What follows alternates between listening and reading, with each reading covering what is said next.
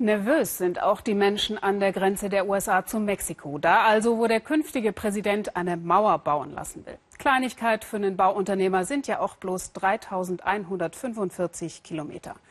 Nur wir Europäer mögen darüber noch spötteln. Die Menschen auf der mexikanischen Seite der Grenze, die ja jetzt schon zum Teil massiv mit Zäunen gesichert ist, sehen die Zukunft ziemlich schwarz. Zumal Trump heute angekündigt hat, er werde sofort nach seinem Amtsantritt bis zu drei Millionen illegale Einwanderer abschieben. Johanna Jeschke aus der Grenzstadt Tijuana.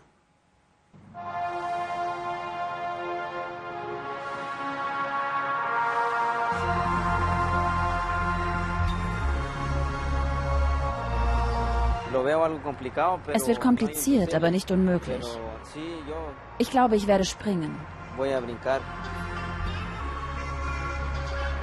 Ich muss schnell über die Grenze, bevor Trump sein Amt antritt. Nur ein paar hundert Meter trennen Luis Martinez von seinem Traum, einem Leben in den USA und dieser Grenzzaun. 4000 Kilometer ist er gereist, von Guatemala einmal quer durch Mexiko bis zur Grenzstadt Tijuana auf der Suche nach einem Job und einem besseren Leben für seine Familie. Es ist sehr gefährlich in Guatemala. Viele kriminelle Banden, die dich bedrohen, obwohl du gar nichts getan hast. Sie rauben dich aus. Das ist sehr gefährlich. Wie er suchen Tausende ein besseres Leben in den USA. Sie kommen aus Mexiko und ganz Lateinamerika. Oft stranden sie hier in Tijuana, und sind froh über eine gespendete warme Mahlzeit. Für Francisco ist es die einzige am Tag. Er ist in Mexiko geboren, aber in den USA aufgewachsen. Im letzten Jahr hat ihn die Polizei mit Drogen erwischt und zurückgeschickt. In ein für ihn fremdes Land. Dass Donald Trump Präsident wird, macht ihm Sorgen.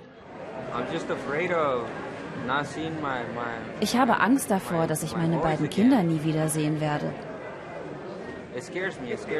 Es macht mir richtig Angst, jetzt wo Trump Präsident ist. Aber ich wünsche ihm trotzdem alles Gute. Alles Gute für den neuen US-Präsidenten, der so gegen die Latinos gewettert hat, sie als faul und kriminell abgestempelt hat.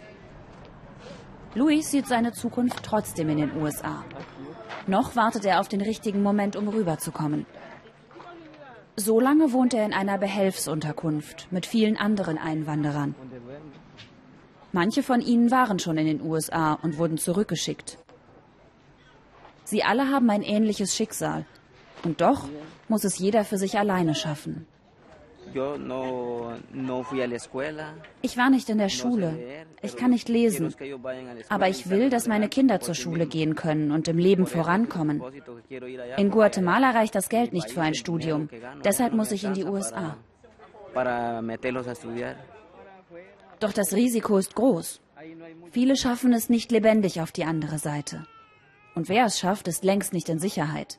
150.000 illegale Einwanderer haben die US-Behörden im letzten Jahr nach Mexiko zurückgeschickt. Mit einem Präsidenten Donald Trump könnte diese Zahl weiter steigen.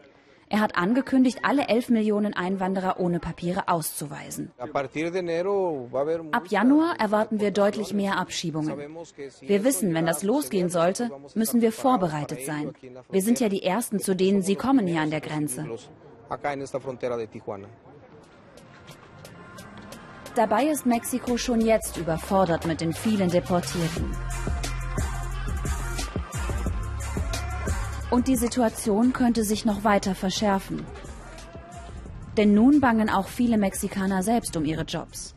Viele Arbeitsstellen hängen hier in Tijuana von den USA ab. Gleich hinter dem Zaun die riesigen Produktionshallen der Veredelungsindustrie. US-Unternehmen lassen hier viel günstiger als in den USA Vorprodukte weiterverarbeiten. Rund 175.000 Mexikaner arbeiten in den Betrieben. Viele haben nun Angst um ihre Stellen, denn Donald Trump hat angekündigt, auch die einfachen Industriejobs in die USA zurückzuholen. Ich mache mir Sorgen, weil es für uns Mexikaner dann vielleicht keine Arbeit mehr geben wird. Und die Wirtschaft wird leiden darunter. Wie sollen wir dann unsere Familien ernähren? Eine weitere Gefahr? Trump könnte die Steuern auf Importe erhöhen. Mexiko wäre dann nicht mehr wettbewerbsfähig. Wir würden viele Jobs verlieren. Die Wirtschaft schrumpft, der Wechselkurs fällt und die wirtschaftlichen Probleme wachsen. Mexiko wird dann zu einem noch schwierigeren Nachbarn für die USA, weil es an der Grenze viele Probleme geben wird.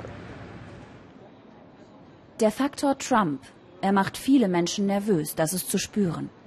Genauso wie die fast trotzige Jetzt erst Recht-Stimmung. Luis will sich jedenfalls von seinem Vorhaben nicht abbringen lassen.